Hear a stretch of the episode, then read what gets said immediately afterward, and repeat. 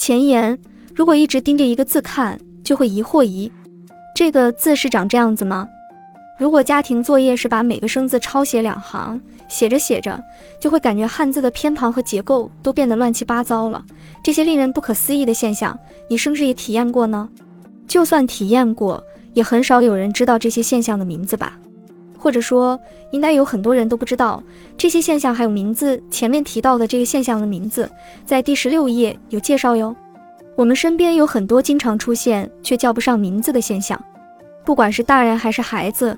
都有过又是这样的经历，这本书就为大家介绍了这些不可思议的现象。学校里发生的事也好，外出时出现的现象也好，这里面肯定有大家经历过的。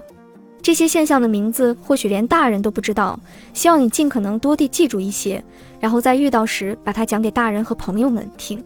如果遇到这本书里没有提到的，不妨试着自己查一查它的名字吧。